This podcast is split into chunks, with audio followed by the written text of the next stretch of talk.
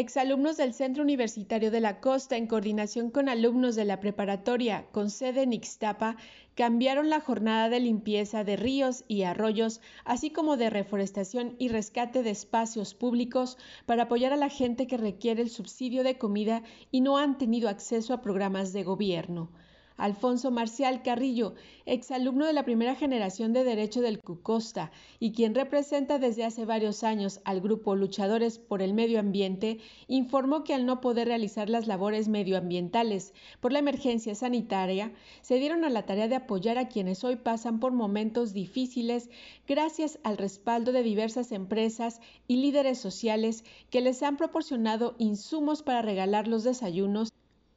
y no precisamente a personas en situación de pobreza, sino que de un día a otro se quedaron sin empleo. Y montamos un programa alimentario en la delegación de Ixtapa,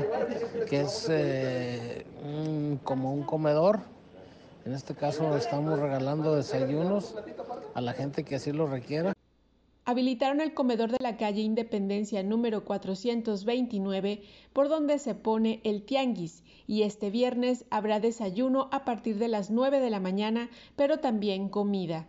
Alfonso Marcial Carrillo compartió que este fin de semana harán una valoración de lo que se necesita para no dejar de apoyar a las familias. Cabe mencionar que en Puerto Vallarta hay zonas de desigualdad social y parte de la mancha urbana de la delegación de Ixtapa está dentro del polígono considerado de pobreza. Para señal informativa desde Puerto Vallarta, Noemí Zamora Reynoso.